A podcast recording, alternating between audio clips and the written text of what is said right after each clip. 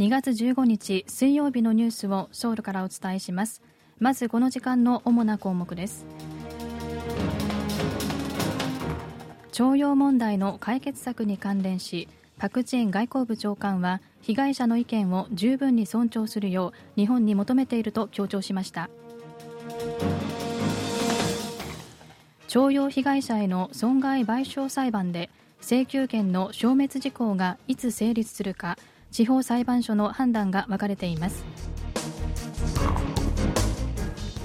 物価高による生活への負担を軽減するため政府が管理する公共料金は上半期は据え置かれる見通しとなりました。今日はこうしたニュースを中心にお伝えします。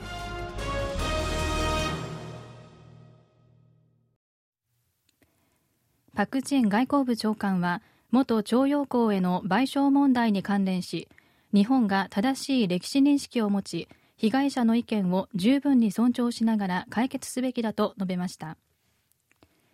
徴用問題をめぐる日本政府の謝罪についてパク長官が今月6日に国会で日本側が韓日共同宣言に明記された痛切な反省と心からのお詫びの精神を包括的に継承すれば謝罪として受け入れることを検討できると述べたことに関連し15日の国会外交統一委員会で野党議員が日本が強制徴用の事実を認めておらずこれに関して謝罪したこともないのになぜ徴用問題と結びつけるのかと批判しました。これを受けパク長官は痛切な反省と心からの謝罪の精神を引き継いでいくよう求めていると答えました。パク長官は今月17日から19日にドイツで開かれるミュンヘン安全保障会議に参加し林外務大臣と会談する可能性が高いとされています。また外交部と外交部傘下の日程強制動員被害者支援団体は最高裁で勝訴が確定した被害者遺族の一部と今月28日に面会する予定となっています。一方、ユン大統領の訪日の可能性が取り沙汰されている中、野党議員からはユン大統領の訪日に合わせる形で徴用問題の解決策を決定すべきではないとする指摘が出されました。徴用被害者の遺族が日本の西松建設に賠償を求めた裁判の一審でソウル中央地裁は消滅事項が過ぎたとして訴えを棄却しました。ソウル中央地裁は14日元徴用工の遺族5人が2019年6月に西松建設におよそ7300万ウォンの賠償を求めた裁判で原告の請求をすべて棄却しました。判決後被害者の遺族側は控訴する意向を明らかにしています。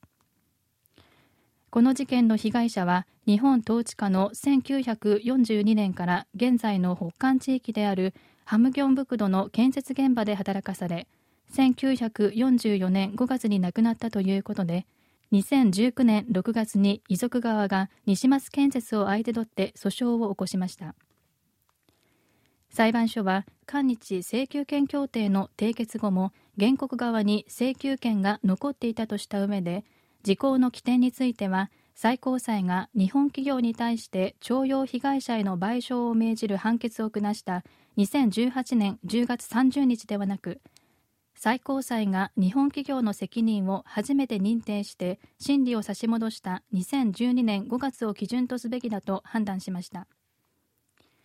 被害者の遺族は2019年6月に提訴したため2012年5月を起点にすると消滅事項が成立する3年が経過していたことになります。民法上の損害賠償請求権は加害者が不法行為を行った日から10年もしくは不法行為による損害と加害者を被害者が知った日から3年が過ぎると消滅します。ソウル中央地裁は去年2月にも別の徴用訴訟で時効を理由に原告敗訴を言い渡しましたがファンジュ高裁はさらに別の徴用訴訟で時効が過ぎていないとして2018年2月原告の請求を一部認めました。消滅事項の起点を速やかに決定するよう最高裁に求める声が出ています。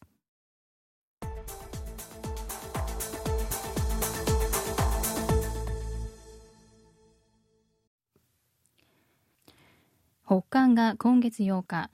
朝鮮人民軍創設75周年の軍事パレードで公開した固体燃料式の ICBM 大陸間弾道ミサイルの運用部隊を創設したことが15日明らかになりました。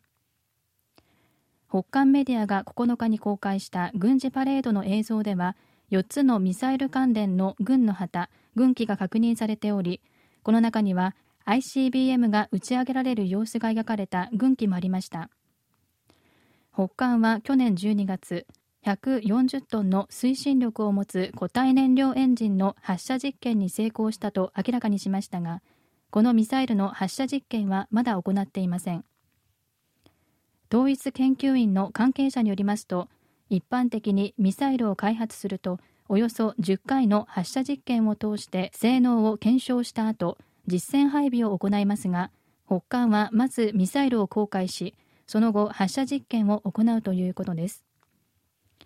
統一研究院は今回固体燃料式の ICBM の運用部隊の旗が確認されたため近く発射実験を行う可能性があるとの見方を示しました。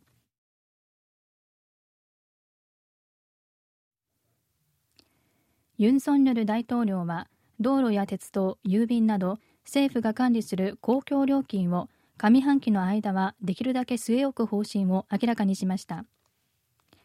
ユン大統領は15日大統領室で開かれた非常経済民生会議でこうした方針を明らかにした上で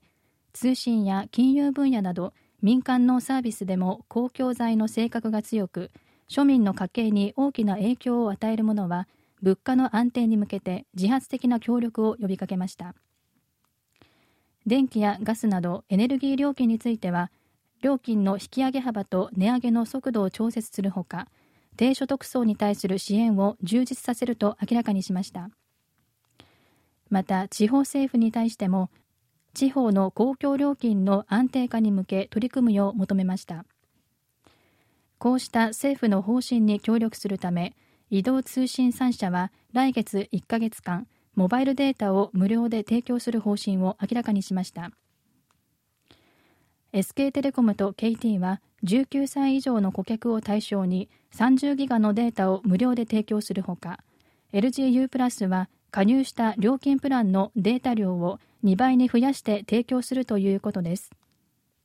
さらに政府の方針に足並みを揃えるためソウル市は早ければ4月にも行う予定だったバスや地下鉄の料金の引き上げを今年下半期に延期する方向で調整を進めることにしています。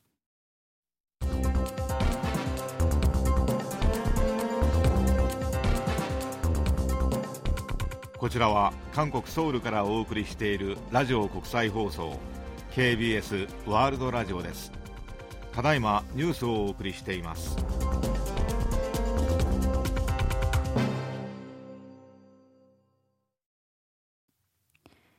トルコ南東部で今月6日に発生した大地震がトルコから 7400km 離れた韓国の地盤と地下水の水位にも影響を及ぼしたことが分かりました。韓国地質資源研究院によりますと韓国国内にある11の地下水観測所のうちマグニチュード7.8の本震でキョンサンブクドムンギョンの水位は7センチカゴンドカンヌンは3センチ上昇しマグニチュード7.5の余震ではムンギョンの水位が3センチ低下したということです。韓国国内の地下水の水位はマグニチュード9.0を記録した2011年の東日本大震災の際には観測地点によって最大2メートル変化しました。中国政府は今月18日から韓国人への短期ビザの発給を再開すると15日明らかにしました。これによって先月10日から中断されていた韓国人に対するビジネス目的の商用ビザと家族同伴の短期ビザの発給が再開されることになります。中国政府はまた韓国人に対する到着ビザの発給と中国での乗り継ぎの際に韓国人に認めていた72時間から144時間のビザ免除措置も合わせて18日から再開すると明らかにしました。到着ビザは人道的な理由や中国側からの招待を受けてビジネスや補修工事を行うために緊急入国する場合などに特定の空港や港で到着後に申請できます。先月2日に韓国政府が中国人への短期ビザの発給を中断した後中国政府は先月10日に韓国人に対する短期ビザの発給を中断していましたが韓国政府が今月11日に中国人への短期ビザの発給を再開し今回中国政府による発給再開となりました。一方中国との間で予定されていた航空便の増便は凍結したままとなっているほか中国政府が韓国への団体旅行を認めていないため両国間の往来が本格化するまでは時間がかかるものとみられます。以上キム・ユジンがお伝えしました。